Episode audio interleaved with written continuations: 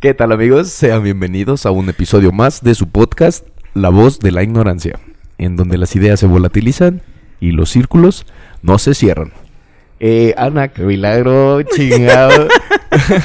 en este episodio tenemos de nuevo a, este, de invitada a Ana Arias, una vieja conocida ya de- del, del proyecto. Sí. Este, bienvenida Ana. Gracias, Qué no. bueno que viniste por acá otra vez. Gracias. La que a tiene más participaciones, güey. Se enoja Charlie, pero Lo que es, ahora No. sí que lo que es. Ahora yo creo que ya estoy empatado con Charlie porque la vez pasada sí coincidimos que tenía Charlie más que yo. Que él estaba sí, uno más, uno más que yo. Entonces yo creo que ahorita ya estamos empatados. la siguiente para que no haya problemas viene Charlie y vengo yo. no, gracias a ustedes por la invitación.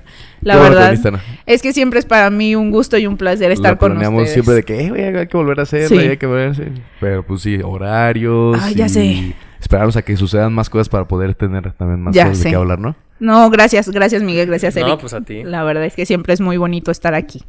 Que, que lo que te han puesto ahí de que eres este un hit ya del programa. Ay, sí me lo pusieron, lo amé. La verdad, güey. se eh, escuchan un chingo. Más bien lo, lo ven un chingo. lo en ven YouTube. mucho y aparte, este, pues es muy raro. Era muy raro antes hablar de esto, entonces Es correcto. Es este, también muy refrescante siempre saberlo. Sí, estar listos a nuevas ideas, nuevo, nueva información. Nueva información. que no quiere decir que comulgues con esta información y que estés de acuerdo, no es la intención, sino que te cuestiones que lo siempre, ¿no? sepas y que ya, si, ajá, si decides o te atreves a cuestionarte, pues qué Sí, aparte que- a mí me agrada sí, un ¿no? chingo de que veo tus, tus redes y siempre te estás actualizando, viendo, yendo a cursos, dando cursos. Dando Ay, cursos. sí, sí, ya tengo, tengo que, ahorita le estoy diciendo a Eric de unos Ajá. que quiero. Siempre, güey, cuando nos vemos. Y ya vi otro diplomado, ya vi otro curso, ya vi otro taller y ya vi otro diplomado. Ay, sí. Yo creo que sí tengo ahí un vicio Nos lo dijiste en otro episodio de que tienes Sí. una cierta adicción Sí. a estar siempre Actualizándome. estudiando, estudiando, estudiando. Sí, estudiando. sí, sí, pero sí me gusta mucho. Y, Y, qué bueno, o sea, Y esa es la intención, ¿sabes? Como de... O sea, ahorita soy la única sexóloga que está dedicándose a esto en Europa, ¿no? Entonces creo que es importante, pues no quedarme No yo con esta información, sino poderla compartir y transmitir no, a, y a como demás está nueva, o sea, también aparte de que va a estar saliendo mucha información. Sí, Y yo como, como paciente de una este, sexóloga que estoy en, o de una psicóloga o de una terapia, de lo que sea que esté teniendo, sí. saber que mi tratante está en constante actualización, te da mucha paz, te da mucha seguridad en tu, en tu, en tu terapia, Qué ¿no? bonito. Claro, de hecho, uno de mis propósitos de este año, les comparto, es que este año sí o sí saco mi libro. Órale. Y ¿Esa es este, nueva? esa es nueva, Ajá. esa no la sabían, este es como mi primicia, entonces yo espero, quiero sacarlo, es la intención para mi cumple, para noviembre. Noviembre.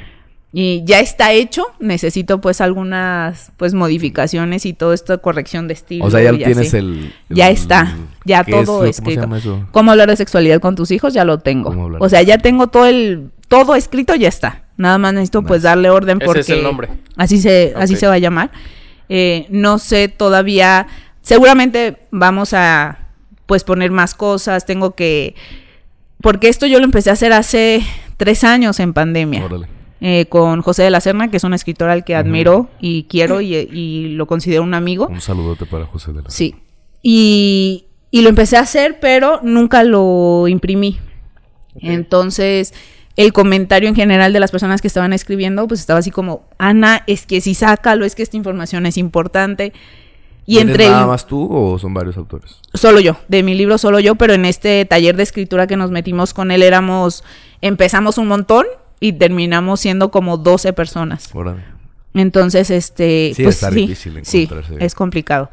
Pero la verdad es que sí es la, la intención de este Qué año chido, sacar oye, el libro. que sí. Ay, ojalá. ¿Qué ha sido lo más complicado de eso? O sea, en sí, recolectar la información o pedos así de como de la imprenta, todo eso. ¿Qué será más como difícil? ajá, un Yo- consejo que le pudieras dar a alguien que quiere Híjole, yo creo que para, para mí lo más difícil es ordenar la información. Ok. Porque, Primero tienes que tener la idea, ¿no? Supongo. ajá, Quiero hacer esto. sí. Y luego, ¿en dónde tengo que investigar? ¿Qué libros tengo que leer? ¿A qué cursos me Sí, tengo las que meter? son bien importantes, no. Exacto. Entonces sí se me hace muy, muy, muy complicado a mí ordenar mis, mis pensamientos. Y por eso escribo, ¿no? Por ¿Y eso, eso de te ayuda el repente- taller de Sí, por supuesto, muchísimo. Sí, de hecho, A Serna... ordenar ideas. Sí, a- Serna nos ayudó un montón. Nos estuvo guiando y encaminando, haciendo preguntas, de hecho, ¿no? Él es poeta, escritor. Él es escritor, poeta, es, tiene, estudió ingeniería mecánica, creo. Y luego se fue a estudiar psicología y psicólogo. Y, y sí, tiene cinco libros. Ajá. Este, y que él solito los imprimió, él solito pagó él. No manches. Sí. Entonces sí nos ayudó mucho, a mí personalmente me ayudó muchísimo para poder dar un Sí. orden a esto, ¿no? Y, Y- ya está hecho entonces. Y ya está, ya nada más Pues- pues, es ordenar. Pues de hecho hace poquito que vino este... eh. ¿Cómo se llama? ¿Quién, quién, quién? El escritor, el artista. Ah, sí, William. William. William. Ah, sí, Estábamos Will. platicando, güey, nos di- y yo le dije, o sacamos el comentario este de que la escritura es, es el cardio de la creatividad porque te ayuda un chingo a, A estimular. a acomodar tus ideas, güey. Siento que es bien importante, güey, y eh, idealmente todos tenemos que escribir algo, güey. Al chile yo no lo hago, güey, pero todos tendremos que hacerlo, ¿verdad? Sí, es como que eh, la acción que tienes que hacer sí o sí, ¿no? Planta Sí. un árbol, escribe un libro, este... O escribe, ponte a escribir, ponte a escribir. Incluso ponte a para platicar así con una persona, siento que te tus ideas se acomodan mejor, ¿no? Sí, yo también lo creo. De hecho, yo tuve la oportunidad de presentar el libro de Will. Ok. Y fue en línea y fue maravilloso. La verdad es que sí me gusta a mí mucho esto. Ajá. De leer y de poder apoyar eh, a las personas pues que escriben Y no también. eres nueva en el medio, o sea, ya, ya llevas ratito conviviendo, Con estando presente ellos. en, en Sí. cursos, en... Sí, sí me gusta, sí me gusta todo esto. Y pues sí, además de eso, así como dices, he estado haciendo pues un montón de cosas. Este, tuve la oportunidad de que me invitaron el Centro de Comunicación, eh, Centro Regional de Comunicación Educativa de Uruapan, para Ajá. dar mi primera conferencia internacional, que fue el noviembre pasado, En línea también, ¿no? en línea, Nada, qué chido. ¿Qué tal este, para docentes, padrísimo. Que O sea, se- ¿sobre qué trataba? se llamaba Lo digo, no lo digo, que es una, eh, pues una conferencia. Mi propuesta, básicamente lo que yo hice fue ponerles en, eh, en la mesa mi propuesta para la educación sexual en las aulas. En las aulas. Ajá. Esto es con docentes este, del sector Preescolar, primaria y secundaria, sí. Órale. Público y privado, era abierto a todos. Ok. Sí. ¿Era algo oficial de la SEB o era algo aparte como Es por parte de la SEP. Este Ajá. centro es parte del centro de, de capacitación Ajá. de la SEP. Órale, Entonces estuvo qué muy chingón, padre y a que partir sí. de ahí he dado muchas pláticas en escuelas. He dado para quinto y sexto de primaria que se llama ¿Qué pasa conmigo? Que son todos estos ¿Qué cambios que- conmigo? ¿Qué pasa? Simón. Sí. sí, que pasan lo- los mismos este, alumnos y alumnas de... En Y esta cuarto, ocasión quinto- fue quinto y quinto y sexto. Quinto y sexto. Ajá.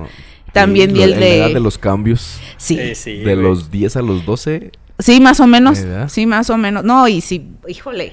Hijo todo de lo que... chingada. ¿Ustedes sí leyeron ese libro de Cúbole? Fíjate No, que de yo Jordi. leí un No, cúbole y este... Es que había uno negro y uno Sí. rosa, ¿no? Ajá, el de hombre de mujer. Sí.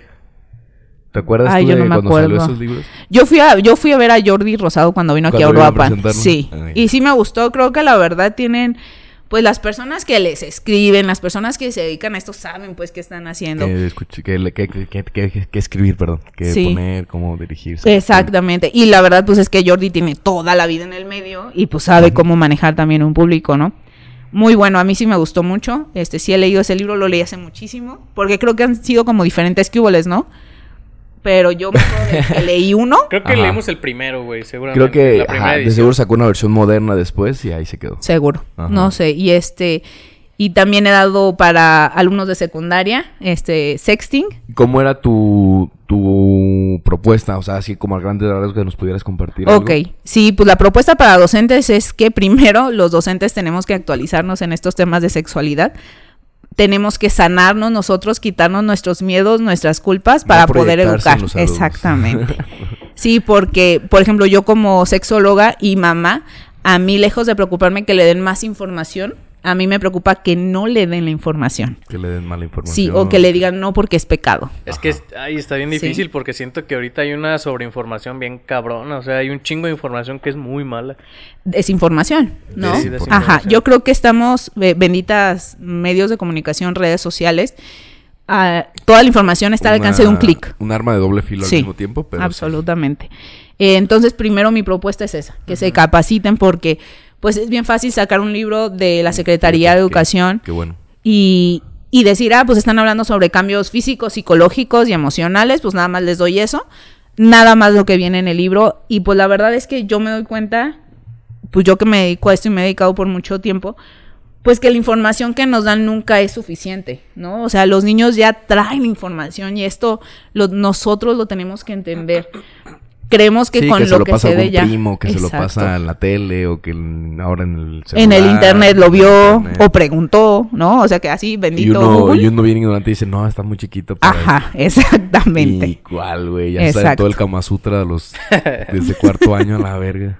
Sí. Es que sí es muy complicado. Y además, yo proponía, sí, primero que, pues la actualización y este constante de Constante docentes, para el docente. pero además también hablar con los papás y con las mamás o con los cuidadores primarios que tengan los niños y las Ajá. niñas y decirles de qué se va a hablar, Ajá. darles información a ellos y antes de que el docente lo dé, que la información venga de casa. Que lo habla la mamá. Es y correcto. Mañana vas a ver esto. Exactamente, o, o que les pregunten, oye, ¿qué sabes de esto y esto? Híjole. Y así el docente ya llega Sí, es que es bien complicado. y ya vienen con una con una base los, los niños y las niñas, ¿no?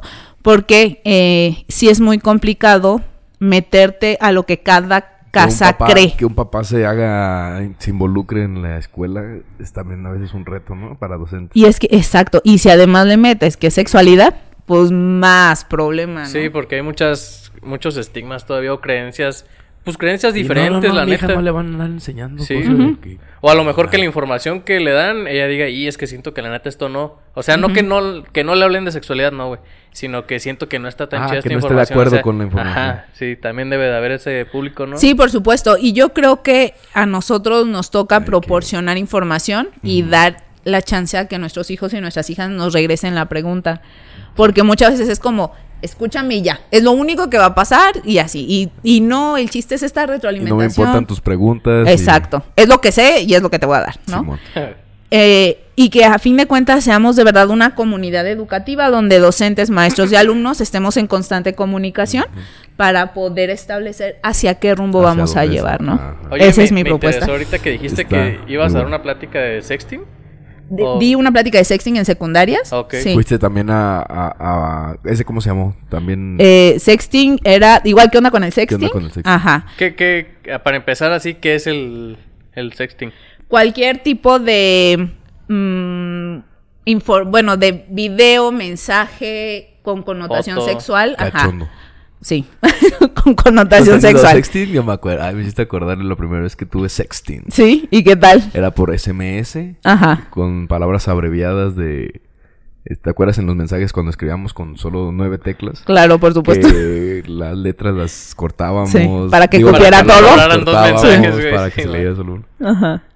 Me acuerdo que me cachó, no me acuerdo si mi mamá o mi papá, pero agarraron el celular o les presté y me dijeron, estos mensajes que yo estaba en secundaria, Claro. estaba en secundaria. Como que ese qué año de secundaria. ¿Te gustará un tercero de secundaria? Ok. Segundo, tercero de secundaria. Sí, no me acuerdo bien. La verdad es como que esas cosas que se te olvidan porque yo sí me, me dio un montón de pena, güey, pues que Pues tus sí. papás estén viendo eso. No Pues era, no era nada acá de que te la quiero meter, mamacita, o cochinada vulgar zona. Pero sí era de que, ¿qué traes puesto? Y me decía, ¿quieres saber de qué color es? Y Ok, ok, la ok. mamada. Ajá. Y... Ajá, fue segundo, tercero de secundaria. sexto ¿Había y- fotos? No existen las Ajá. fotos. Es güey. que es eso. Ahorita estamos en una época donde todo está al alcance de un Sí. Ahora es un, Pero en el un caso video, de él, un video efímero. y Sí, claro, es sexting Ok, también, sí, sí, sí, por sí. supuesto. Era, es el primer sexting. Sí, claro. No, de hecho Ahora todavía es hay de eso. multisexting. No, el sexting también son los mensajes. Todavía hay muchas personas que no se animan a mandar todavía una foto, un video, cosas sí, así. Y WhatsApp. sigue siendo nada más Sí, están mensaje, cómodos, ¿no? ajá, con claro. Y, y pues yo les platiqué y les dije, pues, ¿qué es el sexting? Que obviamente la recomendación absoluta es que pues no se haga porque foto que Mm. sale de tu celular deja de ser tuya. Pero, este, pues también di recomendaciones Lo de para en las el caso. nudes, lo sí, de- claro. Sí, sí, sí. Es que es todo un tema. O sea, el sexting es un tema muy importante y Involucra cultura, involucra leyes, involucra... también hablé sobre la ley. Olimpia, que es una ley maravillosa que, que la... Y esa no existe en otros países, ¿verdad? No. Esa es nomás Están... pionera en México. Sí, en México fue pionera, pero creo Hasta que... que al fin, güey, no mames. Pero creo que ella misma está... Ella misma está yendo a otros países para lo mismo, para promoverla. Ah. Porque sí, sé que hay muchos lugares donde está penado, por ejemplo en Estados Unidos también la información de connotación Compartir. sexual y así compartir también. Pero la ley Olimpia abarca un montón de cosas, ¿no? Y, y la verdad es que, Olimpia se la rifó, que- se la rifó con esa ley. O sea, sí está muy, y muy la bueno. historia pues también bien triste, ¿no? Que- Sí, súper lo fuerte. que tuvo que pasar y que te sepas todo ese contexto y Sí. veas la, la ley que ya es una realidad ahorita. Sí. Y dices, güey, qué chingón. Véanla, o sea, la quien no conozca de la ley Olimpia, busquen Olimpia o ley Hay un Olimpia. montón de y hay- hasta, hasta sí. diagramas así para que le entiendas. Ya ella, fácil. ya ella platicando su historia. Es, yo tuve la oportunidad de estar en una plática en línea que ella hizo. Este, aquí, de hecho, la organizaban personas de Europa, no me acuerdo quién, una disculpa, pero me invitaron Una y dije, por supuesto que sí, me meto. Y la verdad es que muy claro todo, muy sencillo, Olimpia súper sencilla, contestó preguntas, bien, la verdad, muy, muy bien. Y también, bueno, pues entre eso, este, también di... Ay, pues he dado un montón de cosas. De hecho, la anoté porque sí dije, Ya- se ya me te va. ve el pedo sí. de tantas cosas que. Sí hago, sí No hago manches. muchas Mientras, cosas. Miguel, platícanos, ¿tú llegaste a tener sexting? Sí, claro, güey. Sí, ¿Fue sí, de... ¿Qué edad? La primera Uh, que tuviste güey. que te acuerdes. No me acuerdo. ¿En qué año ibas más o menos? Este... Pues yo creo que en la secu también, güey. Pero no, no me acuerdo, güey. Al chile como, yo como Es que ya fue un segundo, tercero también, sí ya pasó mucho, güey. ya somos Pero a ti grandes. no te cacharon, ¿verdad? No, Nunca te... nunca me revisaron el celular. ¿Tú, Ana, tuviste sexting Hasta la universidad. en la uni? Sí, porque ya se los había comentado en, en ocasiones anteriores, mi primera vez fue hasta la universidad. Ajá. Entonces, Ya yo tu- sí tu sabía y todo, pero la verdad es que con toda la información que yo tenía para mí era muy complicado porque, o sea, yo estudio sexualidad desde hace muchísimos años Sí, sí, sí. y para mí era muy complicado con tanta información. Yo me fui como al otro extremo, ¿no? Llevar Toda la información, sí. A mí me daba mucho miedo hacer algo, ¿no? Sí. Y, y el sexting era una de las cosas que pues yo no quería hacer, que obviamente en ese entonces ni siquiera se llamaba sexting. Sí. El claro. nombre... Eran mensajes cachondos. Exactamente. Sí, no, Y no fue tenía con- nombre todavía. Y fue con mi pareja. Claro. Sí, entonces, sí, no, nada. También, ya, también hablé sobre consentimiento, Ajá. este, que también es un tema bien importante. Y pues acabo de estar en Morelia, Todo eso en, en, en la secu primero. en secundaria, primaria y con me- padres de familia también di cómo hablar de sexualidad con mis hijos. Oye, tengo una pregunta, perdón, que Échale, se, me échale. Hizo, se me hizo importante ahorita que dijiste del consentimiento. ¿Hasta dónde es permisible acercarte a, a una mujer sin consentimiento? Es decir, estoy yo queriendo ligar, ¿no? Y yo siento que hay alguna atracción por parte de ambos, ¿no? Y ya ves que en esas de que estás así platicando y te acercas un poquito y no pides consentimiento, pero a veces se da. No Como de lo que, estabas llego- diciendo en el podcast de la vez Con pasada. esta Tere. De que estaban hablando con Tere. De que hasta que Sí, güey, del consentimiento. Ah, sí, sí, sí. Ajá, es que ¿Cuándo, sí los cuándo escucho. sabes, cuándo sabes si sí o cuándo sabes si no? Donde llega ya ese besito o, ¿O qué no. consejo pudieras darnos como para... Mira, como hombres... o sea, cuando literalmente no pides el consentimiento, pero la interacción está tan chida que a lo mejor se puede llegar a dar precisamente sin la necesidad de un consentimiento, pero que se disfruta por ambas partes, pues, que no es un ataque. Pues es que mira, hay, hay distintas cosas. Yo creo que hay veces donde efectivamente el ambiente se presta, la situación se presta y todo, y no ves ni percibes ningún rechazo de la otra persona, ¿no? Pero en el momento que la persona se aleja un poquito, o, o en vez de estarte tocando te deja de tocar, o cosas así, pues obviamente ahí ya no hay una comodidad, ¿no? Sí. También tú tienes pues o que empieza estar... a llorar. no, no mames. Ah. es bromis, es bromis. Es broma, es broma. bromis, es bromis. Pero sí, supongo, o sea, sí, que en cuanto tú ves como que... Hasta uno se siente Incomodidad. incómodo, güey. Hasta uno se siente incómodo Sí. que digas... Bueno, uno... que- Algo la regué. Uno que no se siente un simio. Ajá. Porque luego yo he visto gente que están... Que aunque les digas que pinches no, Y que claro. la, la morra está diciendo que no y el vato, nah, que sí, que sí. Ajá. Es que hay ya gente que no se sabe incómodo calibrar para todos los demás también, sí. güey. Pues es que machismo, pues, ¿no? O sea, pues es que minche educación hemos machista. tenido muy... Fíjate, no, pero fíjate que la verdad, o sea, sí, estoy de acuerdo que México, al igual que todo el mundo, es un país machista. Sí, claro. Pero yo conozco historias, incluso a mí me ha tocado de morras que la neta, uno no, no dice así como que, ah, me gustas o así, y están ahí abrazándote, que acercándose un chingo, y pues uno como hombre, yo la verdad no me ofendo, se me hace hasta cagado, la neta. Sí, bueno. Pero también existe eso. Sí, o sea, yo como te decía, creo que hay cosas que tú puedes ver sin que se te diga, ¿no? Claro. Y yo sí recomiendo que si tú no te sientes absolutamente seguro o sientes alguna Incómoda. incomodidad o algo, sí se exprese, ¿no? Claro. En el consentimiento también viene eh, quitarnos este miedo de poder decir no.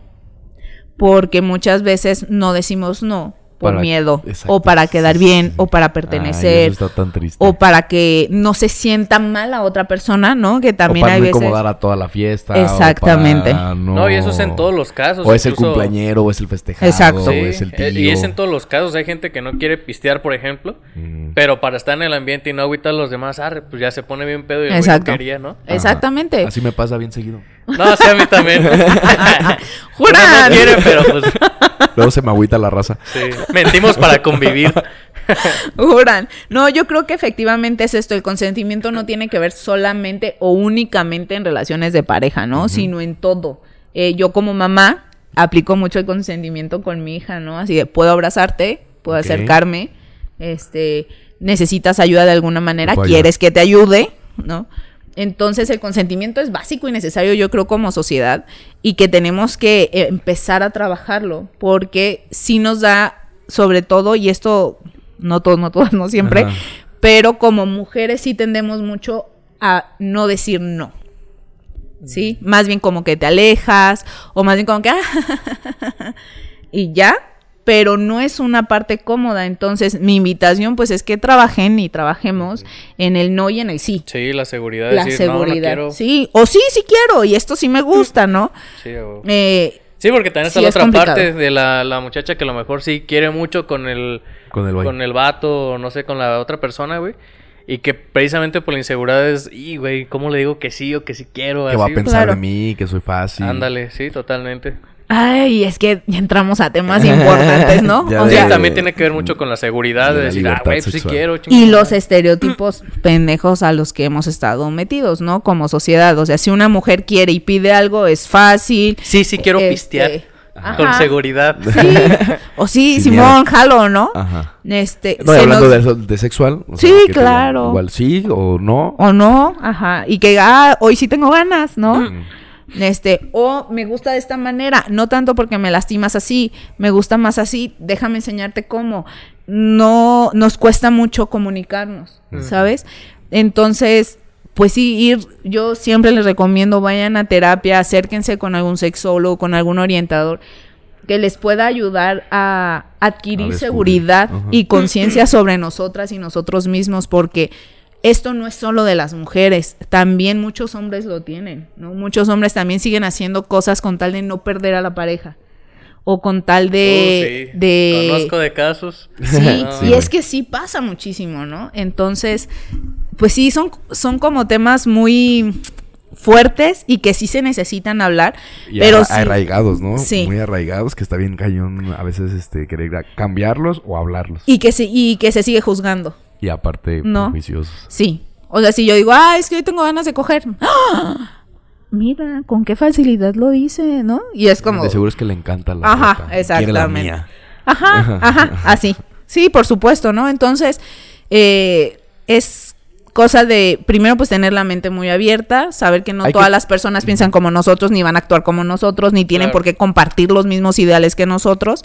Yo, por ejemplo, como sexóloga, muchas veces a mí me ha tocado preguntar, ¿te sientes cómodo o cómoda que yo esté hablando de esto? Porque para mí estos temas de sexualidad son como comiste ayer, ¿no? Ajá.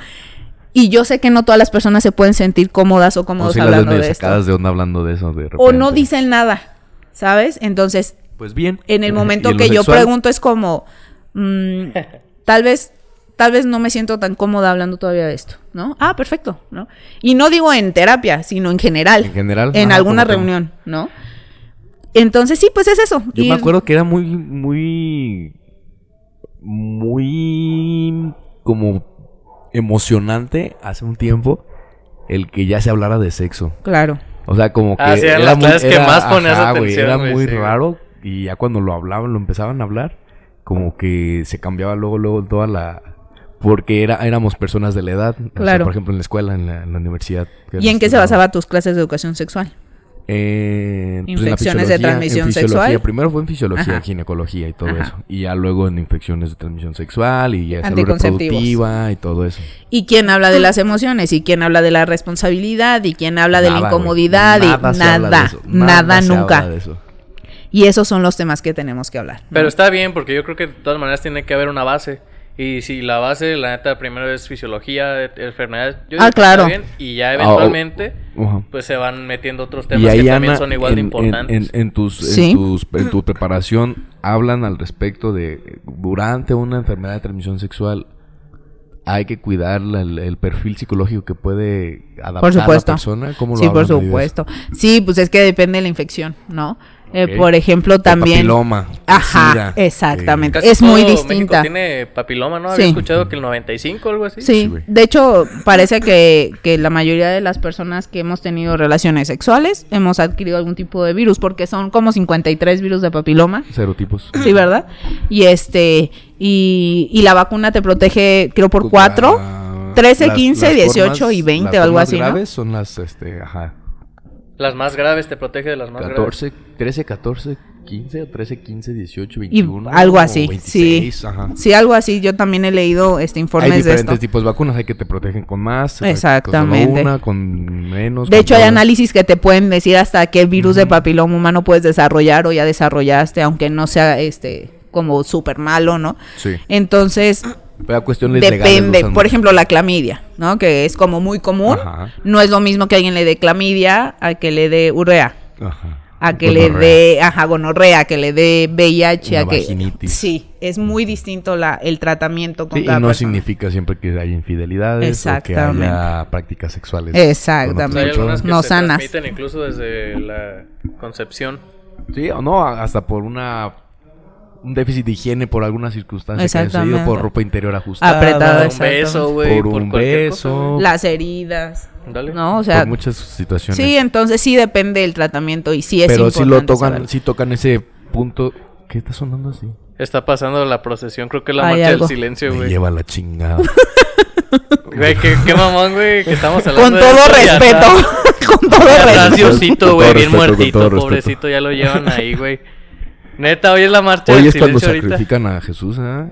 Fue hace rato y hoy es la marcha del silencio Me cuando lleva llevan el féretro por todo el centro. Yo luego creo que vamos Es de esta edición especial de Semana Santa. con todo y procesión. de fondo. Amén. Ay, Hijo de la mañana. Bueno, saludos. saludos. Entonces, no, de todas formas se oye muy poco. En el podcast se oye muy poco lo del fondo. Bueno, pasamos de ahí de, de- de estar hablando en escuelas y con Sí. los papás. Tuviste la oportunidad de dar un curso en Morelia. Nos, este, En nos- Morelia. Nos aquí, creo, sí, ¿no? sí, sí, sí, sí. Tú, lo, tú hasta lo promocionaste Ajá, también. lo estuvimos Sí. promocionando por acá. Este. Sobre relaciones no monógamas. mm, Ajá, ¿cómo se llamaba? Relaciones, Relaciones no monógamas. monógamas. Ajá. Una práctica muy, muy común. Pero, pero para empezar, ¿qué es eso? ¿Qué es? Tungirungirungi. ¿Se acuerdan que habíamos hablado hace un año, de hecho? Ajá, del poliamor, ¿no? Así es, sí. Y que yo les había dicho, hay dos tipos de relaciones abiertas y cerradas, ¿va? Porque en la en el último taller que yo tuve, en el último, eh, creo que fue taller que, Ajá. al que asistí, a mí me- sí, se oyó muy fuerte. Sí, digo, digo porque seguramente hay muchas personas que no van a, pues no sé, no van a saber qué es poliamor o así. claro. Pues a mí me gustaría que tu- tener un contexto porque luego a veces como que Claro. no sabemos qué. Sí, el chiste te decía de esto es que eh, ahorita ya las relaciones ya no se llaman ser abiertas y cerradas, sino monógamas y no monógamas, ¿no? Las cerradas, que era lo que yo les había platicado anteriormente, pues son las monógamas, Monógamas. ¿no? Con Que sola- implican, ¿Cerradas? ajá, que son cerradas, ¿no? Dos personas nada. Que implican una responsabilidad y decisión consciente, este, monógama sexoafectiva, ¿no? Sexo afectivo. Ajá. O sea, Monógamo es solamente que- te vas a dar a la misma persona y solo vas a sentir cosas por esa persona, ¿va? O sea, cosas lindas, no, cosas no lindas odio. y sexuales y atracciones. Exactamente, y, solo para esa persona, ¿no? y Ay, odio yo, yo y difiero un poquito con eso. Pues no es siento- natural. Porque siento que muchas veces no, no controlamos. O sea, ay, güey. No controlamos a quién vamos a sentir atracción o con quién vamos a sentir así. Aunque no ¿No pongas. ¿Saben qué? Hay que esperarnos. Hay que esperarnos porque Sí. así se bien fuerte este pedo. Ahorita, este, en lo que nos estabas diciendo de que difieres. ahorita Hay que quedarnos. Regresamos en unos minutos. Volvemos después de un corte comercial santísimo y purísimo. Este, pues la procesión nos toca aquí vivir el desfile y también las procesiones. Claro. Sí. Pero sí se mamaron, güey, traían la bocina todo lo que daba. Ya sé. Esperemos Eh, que ya no se oiga tanto. Lo estábamos diciendo, Miguel, entonces de este, Que tú difieres de esto, ¿verdad? de la ¿Me puedes monogamia. repetir la definición para Sí, que tiene que ver con eh, de la monogamia? la decisión consciente de que Ajá. solo te vas a relacionar de manera sexoafectiva con una persona. Ok, ok. Yo ahí difiero un poquito porque muchas veces como personas creo que no, no, este, distinguimos o, o conscientemente no decidimos por que quién alguien sentir. nos guste. Ajá. Ajá. Es que yo creo que incluso hasta afecto, ¿sabes? Puede, puede llegar a que me pongo a pensar, estás mucho tiempo con, con una morra, ¿no? Con una amiga. O la muchacha con, con un compa, con un compa de ella. Y de repente, no sé, como que se empieza a sentir algo ahí. Ahí yo creo que no es culpa de, de alguien en, en sí, pues. O sea, deliberadamente no dices, ay, me voy a enamorar de alguien. Creo que... No, no decides a veces. Ajá. Porque dice decisión consciente. Pero se Sí. refiere a que por decisión mm, le vas a ser fiel y no vas a faltar al pacto que tienen de, monogamia, ¿no? Ajá. Más bien lo que no me hace clic es eso de consciente. Pues es que sí, o sea, el, decidir. Yo- es que el decidir es una conciencia. O sea, yo estoy Oh, sí. Decidiendo que, que nada más voy a estar matrimonio. contigo. Ah, ya, ya, ya, eh, durante lo que yo dure contigo, nada más me voy a relacionar de manera sexual y afectiva contigo. ya, ¿no? nada, eso sí me queda. Ajá. Eso sí. En eso sí estás de acuerdo. y, Claro. y- y ante notario público lo firmamos. Exacto. ante Dios, Dios y todo, claro. Sí, De que tú decides, aunque sí vayas a tener afecto por unas personas o deseo por unas personas, Claro, sí. que solamente vas a expresarlo hacia tu pareja, ¿no? Sí, sí, sí, eso estoy de acuerdo totalmente. Y de eso se trata Eso la monogamia, ¿no? Monógama. Ajá. No, no cerrada como se conocía Sí, antes. ajá. O, ves que todavía hay autores. Me puse a investigar antes de, de dar esta plática en Morelia. Me volví a meter como a tres talleres de Lo relaciones no importante es monógamas. saber cómo se llamaba, cómo se llama ahora, pero que se Exactamente, es lo mismo y hay todavía autores que lo siguen manejando como eh, relaciones cerradas, ¿no? Ok. Entonces, eh, normalmente la monogamia tiene que ver con lo que se percibe de reproductividad, que también, o sea, son relaciones que a la larga van a terminar siendo papás y mamás, ¿no? Que tiene que ver con una heteronormatividad, por supuesto. Y este, y pues sí, claro que tiene que ver con una religión que, que pues en México Es lo heteronormativo porque la mujer está para dar hijos. para dar, dar hijos y porque se, se le llama heteronormatividad porque la mayoría de la sociedad todavía este se siguen o se, seguimos, bueno, siguen eh, estableciendo nada más como parejas hombre-mujer, ¿no? Ok. ¿Sale? Ya. Va. Y luego vienen las relaciones no monógamas, que son cualquier otro tipo de relaciones, que ya eran las que les había mencionado en el podcast anterior, ¿no? Como el monógami, las relaciones abiertas, el poliamor. el, este, los free pass. Ajá, los free pass, que en una de las de los talleres a los que me metí ahora para actualizarme para relaciones no monógamas me decían que el free pass tiene que ver más con una relación abierta, ¿no? Ajá. Entonces, pues es que ya depende de de cómo los acuerdos. y de cómo lo establezcan también tú que te funcione a ti, ¿no? Eh, entonces, pues de eso hablamos en Morelia. La verdad es que De nos fue muy bien. ¿Cómo te sí. fue que Muy bien, la verdad. compartir? Pues primero agradecerle a Carlos Lozano que me invitó a dar la plática en Morelia. Es la primera conferencia que doy allá. Carlos. Este es amigo de mi hermana y por medio de ella hubo el contacto.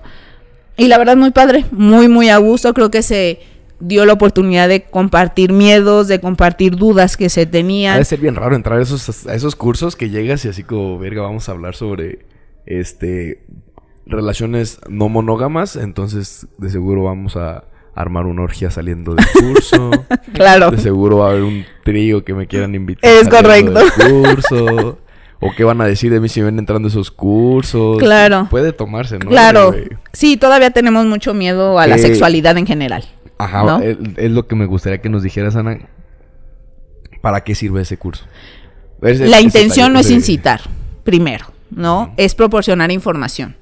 Y que a fin de cuentas, si ahorita tú no convives con este tipo de mentalidad, pues está súper chido. Que y qué ser que bueno. tengas curiosidad nada más por saber más sobre O, tema, exactamente, es información. que tuviste ¿no? una, una relación que sí practicaba una relación no monógama y que no supiste qué hacer al respecto y ahora sí lo puedes saber teniendo. sea, Absolutamente. para culturarte, Sí, claro. más. Porque yo le puse relaciones no monógamas, pero también se habló de la monogamia, también se habló algunas cosas de la historia de la pareja. Este, ese es el, el temario, ¿no? La historia de la pareja, qué es monogamia, qué es no monogamia, en qué nos basamos. Por ejemplo, me metí a, a situaciones de Biblia que vienen en la Que Biblia. hablan de, de la no Claro. monogamia. Claro. Este, y, y pues sí, esto de relaciones abiertas y todo, pues que vienen establecidos dentro de la Biblia, ¿no? A manera no de decir está mal lo que creemos, sino decir de dónde viene. Porque siempre lo creímos mal si nosotros se supone que crecimos dentro de un ambiente católico o religioso en general. Mayormente en México, sí. Exactamente, donde pues nos dijeron que estaba mal, pero aquí viene que estaba bien. Ajá. Ok. ¿no? Entonces esa es la intención. Yo siempre les digo que vayan a escuchar y que se cuestionen, Sí. ¿no? Porque en el cuestionamiento está la base de todo, de el todo. ¿no? Tú, igual tú dices, estuvo súper chido, pero sí prefiero seguir una relación monógama, súper chido, y que se puede, por supuesto que se puede, gente. No quiere decir que no te va a dejar de gustar las personas, no quiere O que decir te que, vas a no ser gay o que te vas a Ajá, hacer nada este, que ver, ¿no? Pero si vas a decidir, pues que seas una persona responsable a los acuerdos que tengas establecidos en pareja. Porque mucho, sobre todo aquí en Uruapan, yo lo he visto, porque a esto me dedico, eh, se da mucho esto de me pusieron el cuerno, ¿no? Y se supone estoy en Estabas una en relación monógama. Estabas en relación abierta sin darte cuenta. Exactamente, como le decía la vez pasada, ¿no? Entonces, eh, es eso, o sea, tú dejarías, por ejemplo, esa pregunta va para ustedes, ¿no? ¿Ustedes dejarían a su pareja si les fueran infiel?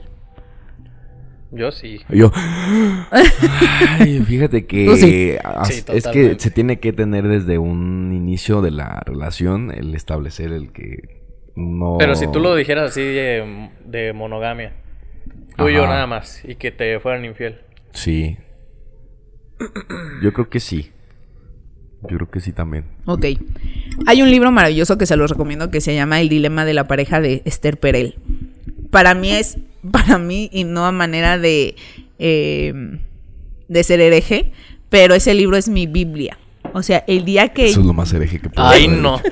No, no, no. es un libro muy claro, muy digerible, que habla sobre la infidelidad de la pareja en general, ¿no? Se llama El dilema de la pareja. Y habla de la infidelidad de distintos puntos, distintas relaciones, distintas parejas, cómo lo ven. Y algo que a mí me queda claro es que la infidelidad puede tener dos caminos. Uno, el terminar con la relación y otra, el buscar soluciones. ¿Y por qué se presentó esto? ¿Faltaba algo? Yo lo, lo, lo, lo, lo hice así cual la, la primera vez que me hicieron, que me fueron infiel, que me hicieron infiel, que me fueron infiel. Qué misión. Pero se me hizo. Se me hizo como una acción de muy poco. Este, valor propio, amor propio. Como que dices. "Mm, explícame, pero no me dejes. O sea, como que iba yo a salir como que el, el. el mal. O sea, como que yo hubiera estado haciendo mal de que no me estoy anteponiendo yo primero en, Claro. en- en- en una relación. Entiendo. Entonces, mm, ajá, fue como que. No flaquees, güey. O sea, no, no permitas que te hagan esto. Entonces tienes que terminar la relación. Ok, ¿te lo estaban haciendo a ti o esa persona se lo estaba haciendo a ella? Ah, ándale. ¿No? Yo creo que para eso, hola mi amor, yo creo que para eso son las terapias de pareja, ¿no? O sea, eh, muchas veces, Ay, hijo de la chingada. y no, y no por justificar esta acción, ¿ok? Sino para entender que no todos reaccionamos de la misma manera ni tenemos las mismas situaciones. Sí, muchas veces, eh, siempre, antes se daba mucho esto de, es que como a mí ya no me ve, entonces yo voy y le pongo el cuerno. ¿No? No me, no me como a mí ya no me valora, yo me voy. ¿no? no me cuida. Ajá, No me cuida así, güey. Exactamente. Es lo típico que se dice en redes sociales, como no me cuidan, güey, pues... exacto. Y aquí la situación Como es que yo como persona, yo no voy a cuidarte a ti. O sea, tú y yo somos pareja, yo no voy a cuidarte a No ti. se trata de estar no, yo me cuido a mí y cuido el vínculo que tenemos, pero no a ti. Eso era lo que te iba a decir justamente, Ajá. Justamente. ¿Sí? Entonces, ¿qué me hizo a mí ser infiel? Ujú. ¿Qué, qué- El problema- qué- qué estoy buscando yo? Sí, ¿qué estoy buscando yo? ¿Qué quiero yo? Yo quería que supiera, yo quería que supiera, yo quería que no supiera. ¿Cuál es la intención de esto, no? O sea, de verdad el cuestionarnos, hay muchas, mu- muchas líneas a seguir en, en las infidelidades, ¿no? Ya, ya, ya, ya, ya. Y no Órale. solo es eso, no solo es me cambiaron. De- eh, me hicieron confiar Me en alguien y me traicionaron. No, la infidelidad tiene muchas vertientes. Uno se ¿no? pone luego, luego como que en el peor papel, yo creo, ¿no? De Sí. que me, no le importaba. Claro, me cambiaron, ya no le gustaba. Soy yo el culpable. Por supuesto. Y es eso, nunca es hacia la otra persona. Por ejemplo, en el caso de, de que a mí me fueron infiel, ¿no? Primero, ¿por qué me duele a mí? ¿No? Desde dónde lo estoy pidiendo, desde dónde me está doliendo. Desde una herida que yo tengo, Ajá. ¿no? ¿Cuál es la herida? De rechazo, de abandono, de injusticia, de traición. ¿Cuál es la herida que yo tengo que sanar? De que me hace que me duela esto. ¿Y por qué me lo tomo personal? Ajá, una. Porque no me lo están haciendo a mí. Lo está haciendo. En el momento que yo dejo de despersonalizar. ¿no? Es, eres infiel. No, me fuiste infiel. Porque ahí ya despersonalizo esa acción. Ajá, ya no estoy involucrado. Ajá, tú, y sí, tú echaste a perder un acuerdo que teníamos, tú, no a mí, ¿sí? Pero nos encanta victimizarnos, y la verdad es que es bien fácil y es bien cómodo estar de este lado. Es bien complicado no victimizarse, yo creo. Sí, claro, Sí, por sí, supuesto. Entonces, eh, creo que esta, esta es la intención. Muchas de las relaciones eh, de pareja que yo he atendido, la mayoría de ellas siguen en la monogamia, ¿no? O sea, a pesar de, de mis conocimientos y todo, siguen en la de monogamia. hablarlo y de... Claro, explicar. y han pasado con- por infidelidades, ya han pasado por todo esto. Es muy complicado después de una infidelidad pasar y brincar y sanar, porque sí es muy difícil, Sí, ¿no? pues cómo no. Pero ya que se restauró eso, ya que se pudo volver a obtener esa confianza, nunca va a ser la misma confianza. Y esto sí lo hablo desde mi de ignorancia manera- propia. De una manera, este... Permanente, ¿no? Puede ser que sí, puede ser que no. Porque yo creo que tiene que ver esto. eh, no me lo están haciendo a mí. No, No. pero la persona con la que estás y decides estar, sabes que así es así. Y entonces, ¿de quién no es la responsabilidad? Sí, pero, Pero pero, ¿sabes tienes que puedes ten- tienes derecho a seguir teniendo esa Sí, sospecha. yo, con, yo Claro. concuerdo con él porque no te atacan a lo mejor a ti, pero sí atacan el vínculo que tenían. Es correcto. Y ese vínculo tú lo querías mucho. Entonces el hecho de que ataque la persona que tú quieres, el vínculo que tenían juntos, Ajá. pues te duele un chingo. El hecho de que a ti te duela hace que, hace que desarrolles un, un tipo de... Mecanismo de defensa. de defensa. Para Claro. que dices, para decir, bueno, pues a lo mejor el vínculo, a una de dos, o no lo cuido tanto, no le tomo tanta importancia, o ando más con cuidado. O Yo que- así es como lo podría leer. Claro, ¿no? o qué tenemos que hablar, qué tenemos que ¿Qué hizo solucionar? ¿Qué, qué pasa en el vínculo es de la manera de pareja. solucionarlo y de poder Exactamente. hacer como una, una Reconstrucción. una ventaja que ahora sea como que algo que te fortalece más tu relación. Exactamente, exactamente. Es eso, o sea, eh, nuestro sexólogo, de hecho, a ti te tocó, tú estuviste en, en el taller con Héctor Mm, Orozco, Héctor. ¿no? Nos hablaba de esto, de, la, de las relaciones de pareja, que son como dos círculos que se intersectan, y muchos autores hablan de estos, de estos círculos, ¿no? Un círculo eres tú y un círculo es tu pareja, y tú puedes hacer, no puedes, tú deberías hacer cosas que solo sean tuyas y puedes o no compartirlas con tu pareja. Y tu pareja va a hacer cosas que solo sean de tu pareja y puede o no compartirlas contigo. Pero lo que ustedes compartan tiene que ser tan fuerte para que nada externo vulnere. ¿Sí? Entonces, si algo vulneró lo que nosotros tenemos como pareja, es porque la pareja no está bien. Ok. Y eso es lo que se tiene que trabajar en las terapias de pareja. Terapia con tu pareja. Claro, sí, o sea, ¿qué pasó aquí? No que me echo la culpa, sino que me responsabilizo. Yo como persona a la que le pusieron el cuerno o como persona que puse el cuerno, Pero, ¿cuál es mi responsabilidad? pero Y- ¿no crees que a veces también hay personas que no están en condiciones de tener una relación, entran en la relación y la otra persona a lo mejor sí está en condiciones? La persona que no está en condiciones llega a ser infiel. Y ahí yo creo que no es tanto de terapia en pareja, sino de que la persona que sí está en condiciones debería decir, ¿sabes qué? Siento como que esta otra persona, la neta, no está tan chida Ajá, para una relación, que- entonces yo mejor me abro. Supongo que es lo que Claro. decías desde cuando estás buscando pareja desde tu deficiencia. Desde la Ah, carencia. sí, Desde tu totalmente. carencia, De- que y también la otra persona desde una dónde. falla desde antes. Claro. Ajá, sí, pero es que no sé, porque es bien difícil que una persona sí esté en condiciones y una no. Yo creo que... Es sí, que para que lleguen a ser novios, pareja después y lo que quieras, te das cuenta si no estás preparada y no empiezas. Y A no menos- continúas. ajá, sí, sí, a sí. menos de que resultó No, sí, que siempre razón, no sí. y resultó ser otra persona ya que andaban, ya que formalizaron, ya que se casan, que eso creo que es lo que más sucede. Y es que sí, tiene sí, que sí. ver con la honestidad y regresamos a lo mismo. No estamos acostumbrados a hablarlo.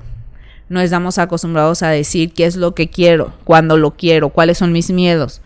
¿Sí? ¿Qué voy a permitir? ¿Qué no voy a permitir? ¿Hasta dónde voy a dar? Esto ya no quiero darlo.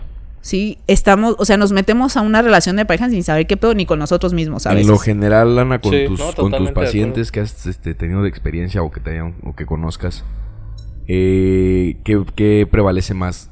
¿Rupturas o fortalecimiento de la relación en una infidelidad? Ah, yo sí tengo la tranquilidad de que todas las parejas que he atendido, solo dos han decidido separarse. Una de ellas decidió llevar una relación eh, distinta. Siguen siendo novios, pero viven separados.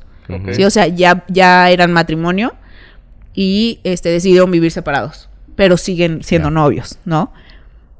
Les funcionó. Claro, súper válido. Y la otra pareja que estuvo conmigo, ella, esta pareja ya fue hace muchos años, eh, decidió separarse y llevan una relación súper chida con, con sus parejas, este, cada uno y, con los los demás hijos fue y todo. fortalecimiento Sí, de relación? no he tenido otra pareja que se me haya separado y la verdad me da mucho gusto, ¿no? Y eso es como logro en... sí, en- para, en a- para mí sí, porque Que vive el amor. No, pues es que yo creo Es- que si tú dices ninguna de mis parejas se me hace, pero yo siento que como que dices, no, güey, como que no está. Pues, es que yo creo que ajá. no, no es infalible ningún método, ningún tipo de Yo conocimiento. lo vería más bien como que no tiene importancia el que se separen o el que no. Ajá, eso iba. terminando bien. Bien, ajá. Fíjate. Yo creo que no es importante si deciden seguir juntos o no, sino que ellos de manera individual estén bien, Estén bien. Porque eso es lo principal. Sí, para eso se va eso, esas terapias. Claro, yo tengo que estar bien para poder proporcionar algo chido y funcional a mi vínculo, ¿no?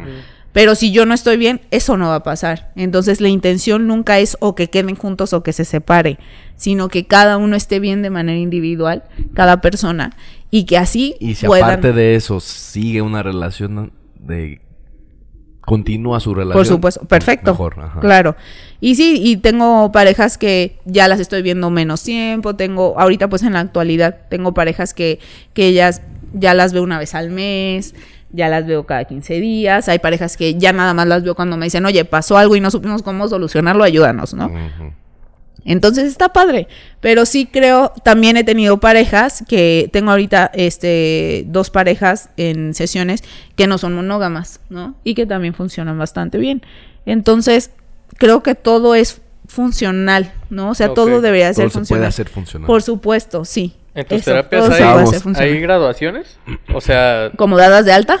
Sí, sí, sí les doy de alta. porque ya ves que, por ejemplo, la Su pastel. psicología, según es como tienes que seguir viniendo porque siempre hay cosas, ¿no? No sé, ahí también es igual. ¿no? Siempre se da la oportunidad de que, por ejemplo, yo... La bronca con la que llegaste ya está suelta, resol- este, resuelta, pero... Siguen habiendo. seguir estando en contacto para cualquier Siempre cosa. se deja abierta la posibilidad de que si en algún momento tú quieres tratar conmigo algún otro tema, puedes venir sin ningún problema, me mandas un mensaje y se agenda. ¿no? Este, yo tengo, a mí no me gusta tratar muchísimo tiempo a las personas porque también creo que para mí es una mala evaluación. Si yo hago dependiente a mis pacientes de mí, creo que yo no estoy haciendo un buen trabajo. No lo estás independizando. Ajá, es como mamá, ¿no? O sea, Ajá, yo como no les mamá, das las alas. yo como mamá, mamá digo, el día que mi hija decida irse de la casa sin problemas y sin nada, quiere decir que yo hice un buen trabajo como mamá. Es lo mismo, como yo lo veo como terapeuta, ¿no? Que ellos decidan, porque siempre yo pregunto, yo no soy como de, ah, voy a, o sea, yo planeo, cada sesión se planea. Y yo planeo, este, por ejemplo, con esta persona voy a durar siete meses, viniendo los primeros dos meses, una vez a la semana, y luego voy a cada 15 días y luego una vez al mes. Un ejemplo, ¿no? Pero tal vez al quinto mes, yo digo, ¿y cómo te has sentido? Cuéntame cómo va tu evaluación, bla, bla. ¿Sabes qué, Ana? Yo creo que me siento súper bien. Yo te veo, yo te marco cuando necesite. Va, súper chido, me parece muy bien. Entonces, yo sí Vuela con tus decido, nuevas alas, hija mía. yo sí dejo que decidan los pacientes, ¿sí? bueno. Para mí, me ha sido funcional en 12 años que llevo haciendo esto, ¿no?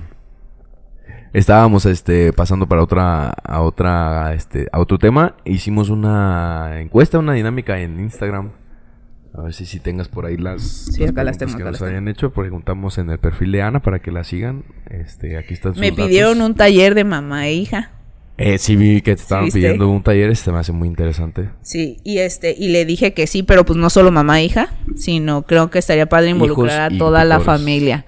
Cuidadores, ¿no? Cuidadores, perdón. Sí, este, un tema que me quedó, y yo creo que, que esto lo voy a... mm, Yo creo que este es un tema que sí necesita Mm, más- Profundizar. mucha profundidad.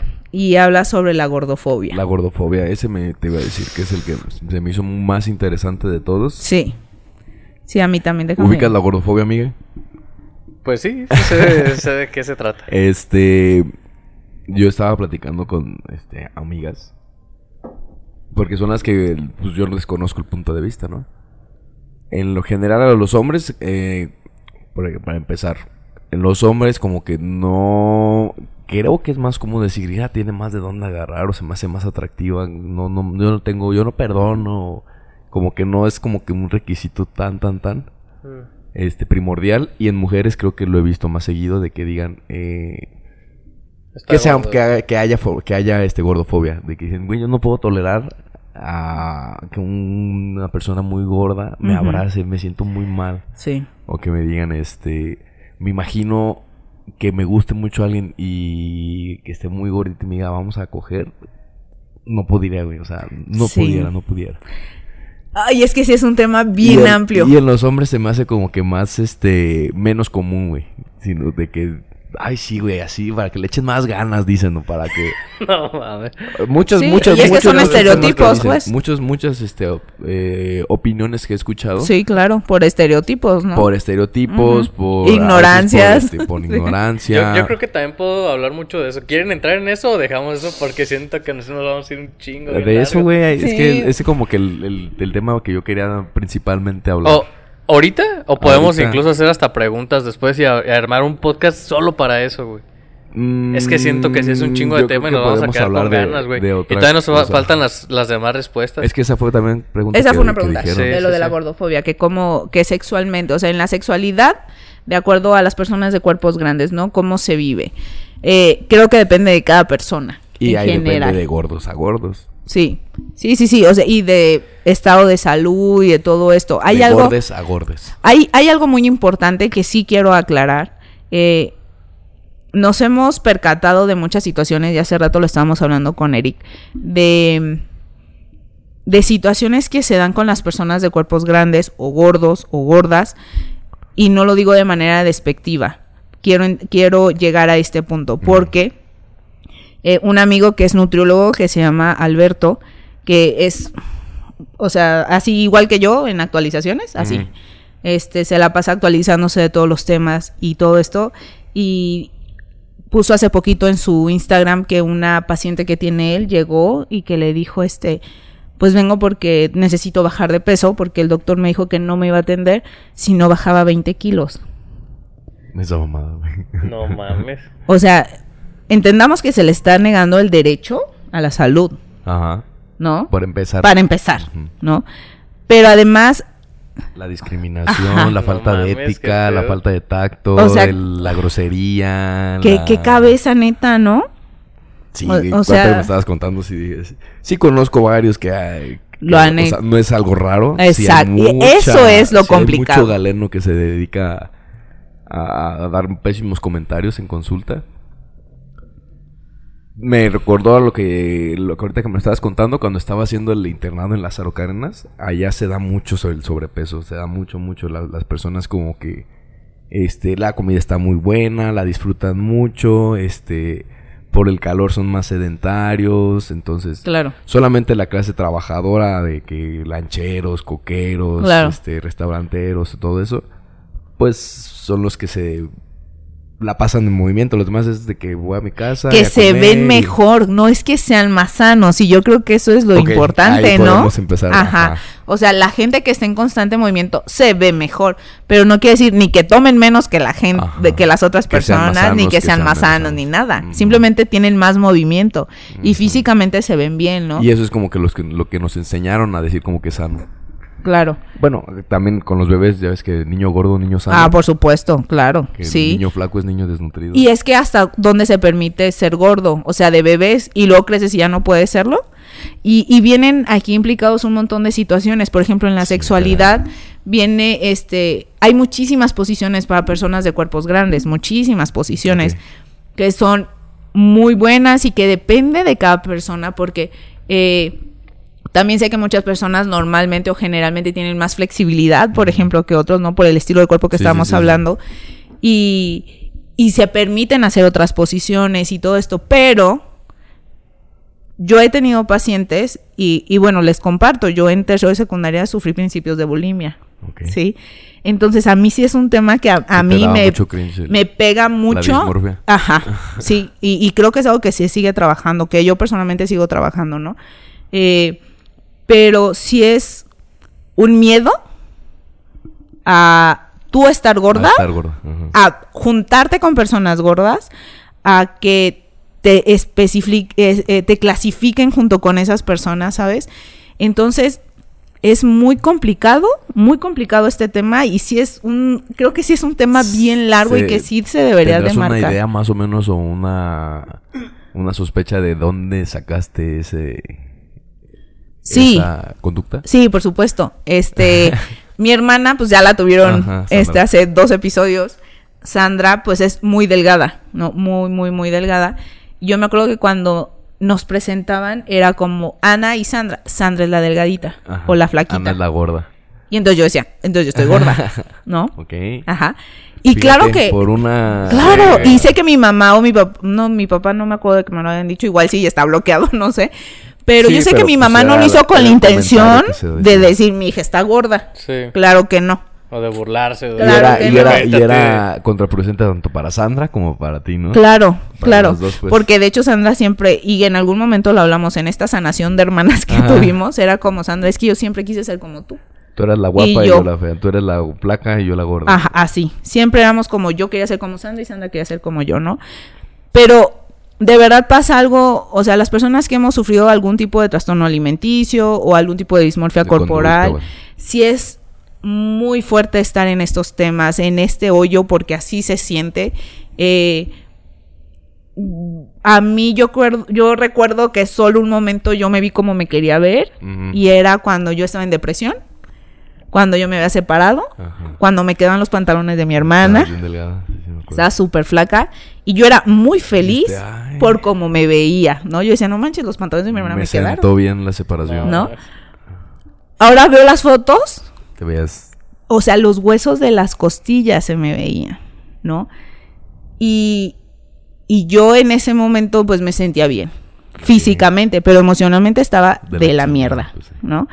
Entonces, no tiene nada que ver una cosa con la otra y esto quiero dejarlo muy claro antes de, de continuar diciendo lo de la sexualidad, ¿no?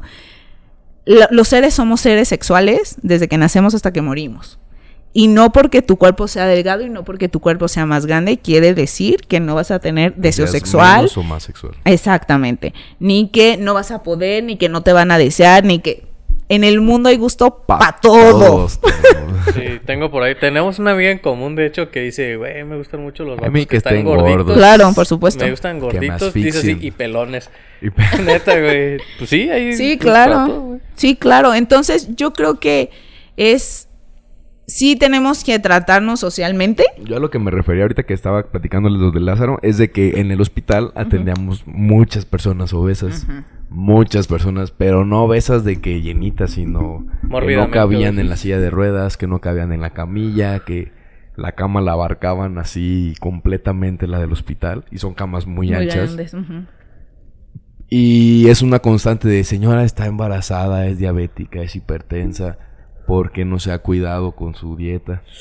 Es que la decía, doctor, pero pues ya atiéndame. O sea, tú veías muchas veces una actitud De nefastez. este, indiferente Sí. y Yo, no, yo creo que muchas veces ahí son más cuestiones neur- neuro, neuróticas, no sé, como una actitud ya un poquito más Mm. neurótica, porque yo creo que alguien sano realmente no se deja ir a, a esos extremos. Pues es güey. que te puedes ir Y a una creo que- depresión, Ay, Y no. es que, a sí, violencia y es que a veces las personas no, no lo dicen, güey, por miedo, por pena, por lo que tú quieras, pero dicen, güey, es que la neta no puedo, güey, estoy enferma. O Es estoy que es enfermo". eso, no, no es porque no quieran hacerlo, es que a veces de verdad no se puede. O, o ni saben, güey, que están enfermos y que Claro, no pueden, güey. claro, no Sí, se Es puede. lo que ellos hacen normalmente, ¿no? Desayunar coca y pan y todos los días. Y es que nada son- más es lo que pueden comer o nada más es lo que... es- O, o luego agrégale las enfermedades que tienen, ¿no? Este, tiroides. Y lo que sea un hipotiroidismo. Hipotiroidismo, Un ajá. hipotiroidismo. O este, problemas de la glándula suprarrenal. o- Óvulo poliquístico. Ovario poliquístico. Ovario, broncas perdón, sí. este, broncas hormonales.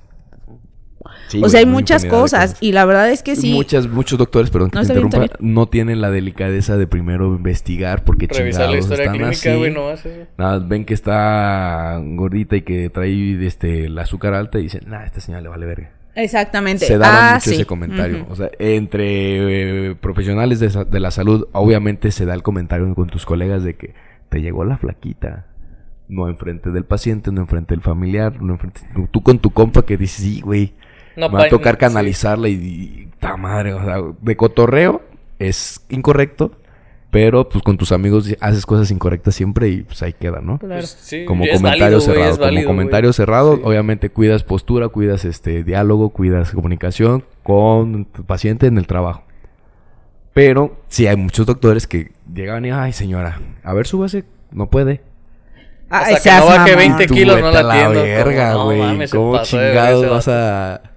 O sea, todavía viene al hospital no por gusto, no se siente bien la señora y me la está chingando todavía más en, en- Y en es tu que, consulta, y es que, ¿sabes qué, Eric? Sí difiere un poquito con esta opinión que dijiste porque yo creo que el... O sea, por ejemplo, estos comentarios que hacemos con los amigos, ¿no? Ajá.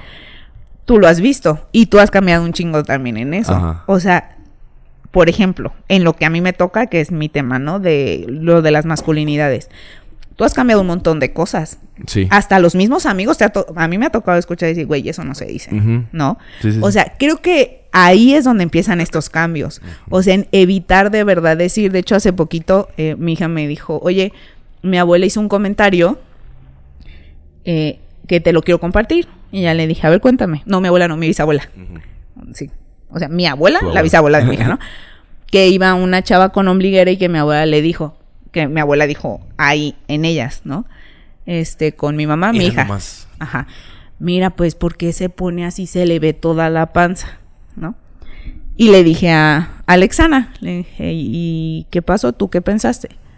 Primero, pues que claro que se le iba a ver la panza porque es ombliguera. y segundo, que bendita canción que nos la aprendimos, si no es tu cuerpo no tienes por qué opinar, ¿no? Y ya dije, bien, bien, hija, ¿no?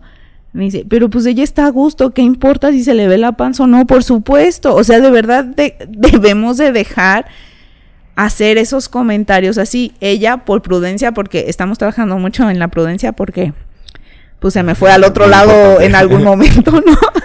la educación de la maternidad se me fue a la sinceridad absoluta y estamos trabajando pues en esto de la prudencia, que es, sí puedes tener una opinión, pero lo dices con las personas, primero, con las que tienes la confianza, de decirlo, Sí, ¿no? Y entonces ella no dijo nada y me lo comparte a mí. Y creo que este es eso. O sea, sí se han normalizado estos comentarios como en grupos cerrados o con personas con las que tenemos la confianza. Pero hasta nosotros, que tenemos el grupo Sí, claro. de primos, a veces Es sí decimos, güey, cállate, sí lo veo cállate. ¿no? Te estás pasando, a veces Ajá. no, a veces juegas a que te estás pasando, pero creo que sí se ubica cuando hay un límite. Que ya no Exactamente. está siendo ni gracioso, que ya no está siendo ni objetivo. Y esto que te lo da la educación, ¿no? conocer. Porque igual si no lo, te- lo tuviéramos, lo sigues haciendo. Los doctores o las enfermeras o todas estas personas lo siguen haciendo porque sigue, sigue siendo una costumbre mal hecha, pero es una costumbre, ¿no? sí, sí, Y porque efectivamente se sienten con la confianza de decirlo, pero no quiere decir que sea algo correcto, Claro, ¿sí? claro, claro. Y, y hay que tener mucho cuidado porque yo creo que esta, esto es, son los pequeños cambios que vamos haciendo en la sociedad. Y sí creo que es un tema bien largo. No estaría diciendo, no, no, lo, no compartiría esto que dije si no fuera, si fuera algún comunicado de... de Una levantada de la- voz. Ajá. Sí. Lo, Lo sé. lo, lo- lo comparto así de que lo, lo sucedía. Este. Todavía lo hago, la verdad. De repente cuido mis palabras, trato de no hacerlo. Todos yo creo que lo hemos hecho, ¿no? Pero, Sí. ajá, sí, de que este, estoy, por ejemplo, contigo, mi platicando ya fuera de cámara. Y nos pasamos de, de comentarios entre tú y yo. Que aquí Claro, es que por supuesto. Tú y yo también platicando Claro. y no, Pero, no pasa y, nada. y aparte yo creo que son comentarios queriendo ser chistosos, güey, ¿sabes? No lo decimos en serio Sí, a no es veces, de que güey. ya llegó la pinche gorda este, sino Sí, no, sí, Llegó la, la, la, la, este... ay, ¿cómo fue? ¿Cómo Que dices? no suene tan culero, es que sí suena bien culero. No, es güey. que, güey, te- aunque suenen culeros, güey, te voy a decir lo que yo creo. O sea, Ajá. si estamos tú y yo en confianza, güey, sabemos que no lo estamos diciendo con intención de chingar a nadie, nada más de reírnos, güey. Si yo llegara o tú llegaras a ver que yo sí estoy queriendo decirlo Ajá. en serio, güey, yo, yo, creo que tú me ¿te dirás, güey, cállate a la verga, güey, no mames, eso no está chido. Y pues claro que no lo haría, güey, pero lo- los comentarios que decimos tú y yo, güey, pues... sí, pues no, no, no, no han salido cagados, de, güey. de lo que Oye, ¿y ser. Y, y Y- creo que todos tenemos derecho a ser falaces, güey, a decir mamadas y ser, ser simples, güey, la neta, pues no. ¿Y qué pasaría si fuera al contrario? ¿Qué pasaría si fuera de ti del que se expresan así y que tú no te des cuenta? ¿Te vale madre? Yo siento que sí. Sí, de ti también. De mí te ya me he enterado que lo han dicho y... Pero si fue, o sea, no te pasa nada. Cuando me enteré, yo fui a hablar con la persona y le dije... ¿Qué pedo? No, me, no, no quiero que lo estés diciendo. Ajá. porque lo dijiste? Me parece Pero muy mira, te, correcto. te- te voy a decir algo. Pero por si no me ejemplo, entero, no me, no me cuestiono quién dirá o qué van a Ajá. decir. mira, si por ejemplo tú lo dijeras con Eric, ¿no? Que estuvieran en confianza y que dijeran, no, Miguel, no sé el chaparro, lo que ustedes quieran decir, cualquier cosa. La neta, pues. Yo no sé, no me agüitaría si me entero. Yo siento que hasta me cagaría de risa, güey. En, Lo en la tomaré casa. porque sabes de quién viene. Sí, o sea, porque sé que no, no va a salir de ahí, güey. No van a andar divulgando y diciendo mamadas, güey.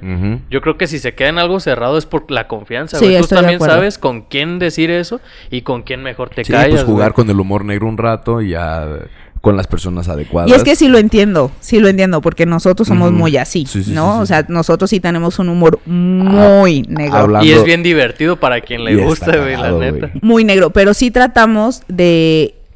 Ubicar cuál es lo correcto. lo Exactamente, siempre se cuestiona eso, ¿sí te fijas? O sea, incorrecto. Decimos, y que sí está bien pasado. sí, de verga". güey, eso no. Sí, o sea, creo que es importante ese punto, ¿no? Porque eh, no está chido hablar... Decirle eh, gordo a los gordos. es Pues, que, ¿para qué? decirlo, ¿Cómo decirlo, güey? Es O que, a ver, dónde es, decirlo. es que, a ver, tú no eres Ana gorda. Yo soy Ana. Ah, no, no, Por me ejemplo, Sí me doy a Obed, entender. Obed sí es Obed gordo. Eh, pero él, él tiene un... Eric Obed, Eric Obed. ¿se Ajá. acuerdan Sí, de sí, Pero le dicen así, A él, ¿no? güey, siempre le, le han dicho. Yo siento que sí ha de tener. Sí tuvo que haber tenido conflictos con ese apodo que le daban de chiquillo. Claro. Y que él tuvo que saber moldear eh, la personalidad para Resiliencia. tomárselo como lo que es. Ajá, ser resiliente. Entonces, ahorita, actualmente, él, él no le. Se le resbala de la manera que le digas. Gordo, beso, panzón, no sé, de todas formas. Porque. Pues le tocó ahí acostumbrarse. o Y es que eso, porque- eso no está chido, ¿sabes? pues no, Sí, no pero fue inteligente de su parte. Es que fue resiliente. Sí, a lo que voy es que. uf, qué bonito tema. Me gusta mucho esta- estas pláticas. Porque no quiere decir que estemos en un error ninguno de nosotros. Creo que lo vemos de la misma manera. Solo lo estamos expresando de distintas formas, Sí, ¿no? Es como decir Joto. Ajá. Ajá. Tienes que tener mucho cuidado con la palabra, es ofensiva. claro. pero hay totalmente. Y no estoy de acuerdo yo tampoco en eso, ¿no? Ajá, y hay contextos en el que tú le puedes decir a alguien más en confianza y te Claro. refieres a una cosa ni siquiera ofensiva a veces, Ujú. pero que en otro contexto con otra persona. Y que tiene que ver contigo, ¿no? Pero es eso, o sea, a veces opinamos de la gente que ni siquiera es de nuestro círculo, Ujú. ¿no? Y eso sí está muy del nabo Sí, no, para y- mí. Y o hablarlo sea, con las demás personas. Claro, y- y, y regreso a lo mismo, si no es tu cuerpo, no opines, o sea, no sabes el proceso por el que cada persona está transitando, lo que está pasando, lo que está viviendo, lo que está sintiendo. Cómo lo está tratando de acomodar en su vida, ¿no? Porque no, no es bonito eso, no Sí, está claro. chido, ¿no? Este, eh, Sandra, y regresando a esto, ¿no? O sea, Sandra, como es que yo siempre quise ser igual de guapa que tú. Y yo, Tú, güey. Siempre, siempre quise igual de Yo solo delgada soy la gorda. esa, no, y además a mí Sandra se me hace muy guapa, muy guapa. Sandra, yo le digo a Sandra que tiene eh, para hacer fotos editoriales, que se llaman como estas fotos súper bonitas, Sí. ¿no? Y, y, y yo le decía, y tú no sabes cuántas veces yo quise que a mí, en, en su momento secundariesco, no se me viera por, por esto, sino por aquí y por Ajá, aquí, que que, no se me acercaran porque de verdad querían estar conmigo, porque de verdad yo era una buena persona. Mm. Y Sandra se rodeó de amigos que hasta la fecha de hoy son amigos Son de amigos. secundaria. Yo no los tengo. ¿No? Entonces, creo que son cosas que cada una y cada uno pasamos de manera Es tu, tu distinta. don y tu maldición. Y es que, sabe- no, y es que, ¿sabes? No, no lo veo así. Y no lo digo porque, no lo digo de manera soberbia y sí quiero que quede esto. O sea, yo nunca, físicamente, y tú lo sabes, nunca me he creído guapa. ¿no? Creo que, Pero siempre recibiste halagos y elogios. y es que, y sabes, sí, y no era algo lindo, era un peso, porque yo tenía que verme de cierta manera para agradar a los demás. Y ahorita ya me vale más de cómo me he Mm, visto y que me pongo y cosas así. Súper. pero es resiliencia, ¿sí? O sea, a mí realmente, ya si me sale un grano, ya digo, "Ah". antes me salió un grano y yo decía, Qué no, la más fea de la vida y no sé qué, y ahorita es como, "Ah". ¿sabes? Pero es resiliencia. Entonces yo creo que sí hay muchos puntos importantes aquí de aclarar, de que tenemos que entender que, regresando y retomando, la sexualidad es individual, no tiene que ver con una generalidad, sino con gustos de cada persona, con situaciones de cada persona, con cosas que cada una de las personas hemos vivido y que también hemos aprendido a ser resilientes, a ser ¿no? resilientes. Em, respecto a la gordofobia, la, lo- el problema y, la, y el tratamiento debe de ir para las personas que no son obesas. Es correcto, Es para estoy de la acuerdo. sociedad, O sea, la, la- la gordofobia se, se busca lo que quiere, eh, lo que quiere, lo que intenta es remitir todas las ma- los malos prejuicios hacia las personas con sobrepeso. Sí. De que desde que no va a tener este sexualidad, que se piensa que Es las personas correcto. gordas no cogen, Claro, desde que son personas este enfermas, es correcto. que sí se toma la obesidad como una enfermedad, pero una- un síndrome metabólico, una enfermedad metabólica, cuando O ya se creo- diagnostica sí, por sí, medio de una dislipidemia, por una, un peso mayor, una circunferencia abdominal de tanto, bla, bla, bla, bla, bla, bla. Puede haber personas obesas que tengan un estado óptimo de salud, puede haber personas delgadas que tengan un mal estado de Es salud, correcto. puede haber personas este, de todo tipo, hombres y mujeres y de todo esto. La, la gordofobia se basa entonces más bien en... Es el nombre que se le da a las personas no obesas que tienen prejuicios Es correcto. malos a la, hacia los obesos. Es correcto. Y a veces, de hecho, también se ha dado personas que también son de talla grande Ajá. y que también Son ofenden, ajá, ofenden o tienen fobia a las personas también de pesos grandes. Pasa lo mismo con muchos hombres que son homofóbicos y terminan teniendo ahí algo de Ajá. homosexualidad bien metido, ¿no? O bisexualidad Bien metido. también. también, ¿no? Entonces, sí creo que es eso efectivamente. La gordofobia son aquellas personas que discriminan Ajá. por un aspecto físico distinto al suyo. Lo, lo, lo importante entonces sería primero pues dar a conocer a las personas que nos estén escuchando que le, o, o viendo este no significa el- una persona delgada que sea sana ni gorda que sea sano Es que correcto. sea este enfermo Enfermo. pero sí se da mucho de que una persona que está enferma tienda a ser este sobrepeso Desarrolle, sí. Que- o que una persona con sobrepeso desarrolle enfermedades, Enfermedades. crónico-degenerativas Igual que las muy delgadas pueden Igual que desarrollar. las- ajá, Claro. Distintas enfermedades. persona, güey, sí. Exacto. pero, ¿por qué chingados se le, se le, se surgió este problema con los, con, lo- con la gordo, de la gordofobia? Pues yo creo que es esto la visibilización, ¿no? Regresamos a lo mismo, todas estas personas, influencers y personas- todo, que este se les negaron lugares en el avión, se les negaron todo esto simplemente por su aspecto físico, está del nabo, y creo que pues no tendríamos nadie por qué pasar a Sí, eso, no hay ¿no? lugar para eso. Yo le decía que hace poquito me metí una aplicación y me puse a Ajá. llenar mis, mis datos y me sale que tengo sobrepeso y yo me quiero volver sapo. Resiliencia. Me No. quiero volver chango. Resiliencia. Este, y sí, yo sé que efectivamente tengo que moverme, ¿no? Por salud, porque no hago nada de moverme De actividad de actividad física. Pero, este, qué fuerte el término, porque sí te da un algo psicológico, ¿no? Sí. O sea, yo vi, dije, ve, Sobrepeso. sí, ¿Qué? sí, fue, fue un, un golpe fuerte, ¿sabes? Sí, sí te pega. Entonces, sí entender pues que cada quien llevamos procesos bien Oye, ¿y no, distintos. no crees que, por ejemplo, sea, o tú cómo lo ves, el hecho de que alguien le diga a alguien que tú quieres, güey, ¿sabes qué? La neta te veo medio gordo, güey. Vamos a movernos tantito o algo así. No sé, decirle algo, tragar, algo. pinche gordo. Ajá. decirle. decirle algo así. Algo así bonito. No, pero decirle, güey, la neta, la neta, me gustaría que le echaras más ganas porque no te quisiera ver después en una pinche ¿O cama. qué le dirías? o- Vete a hacer un o- estudio de tiroides, güey. O que seas pre.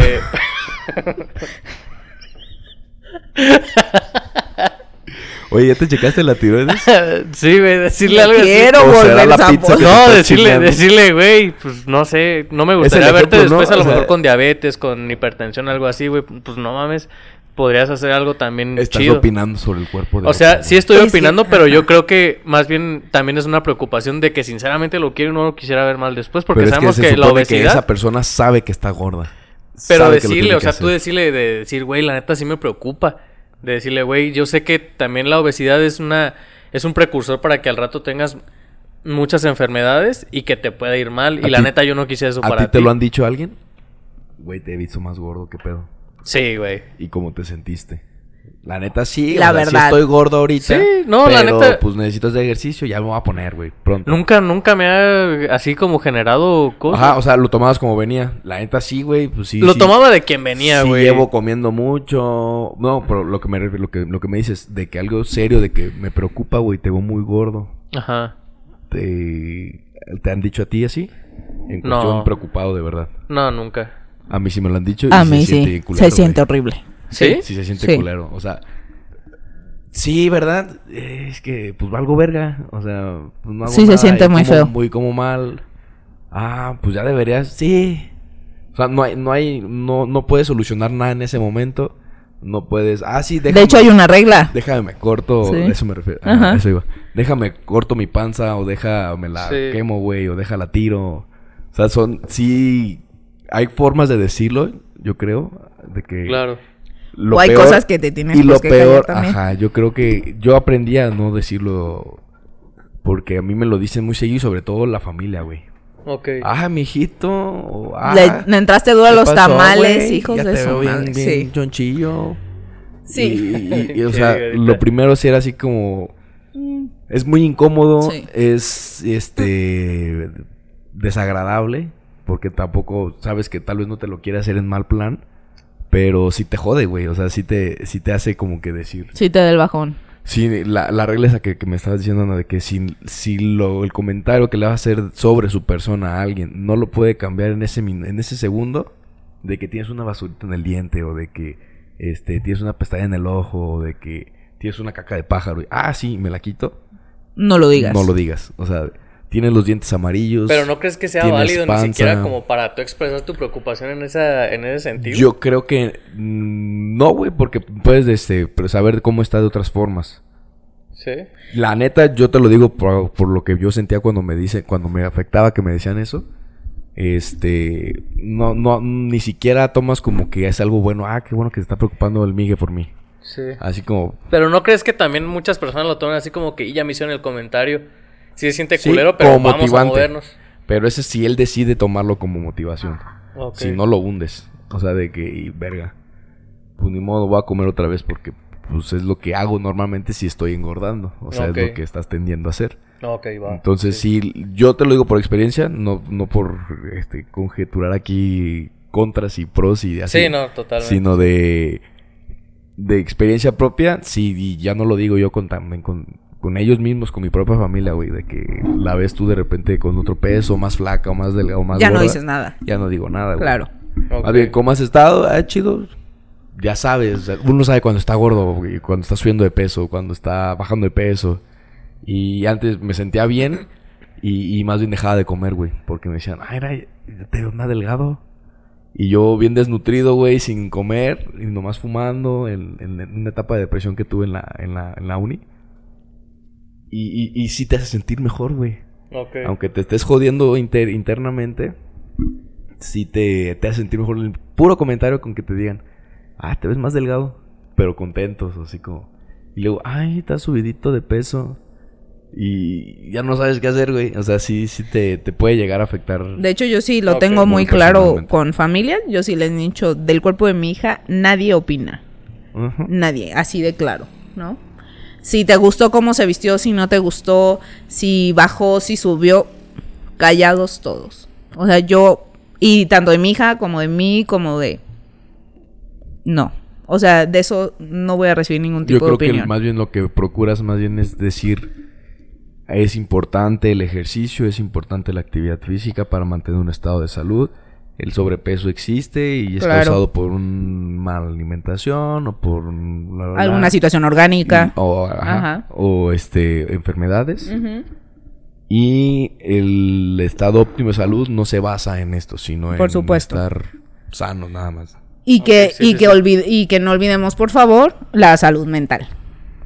Trin. Sí. O Sí, sea, estamos que- hablando de lo físico, pero pues en esto viene súper embarrado y tiene todo que ver la salud mental. Totalmente. No, eso tiene que ver en todo. chingo, en chingo, todo. chingo. Fíjate que yo te hice la pregunta porque yo sí dije, bueno, pues a lo mejor sí puede haber alguna manera más amable De hacerlo. de hacerle notar.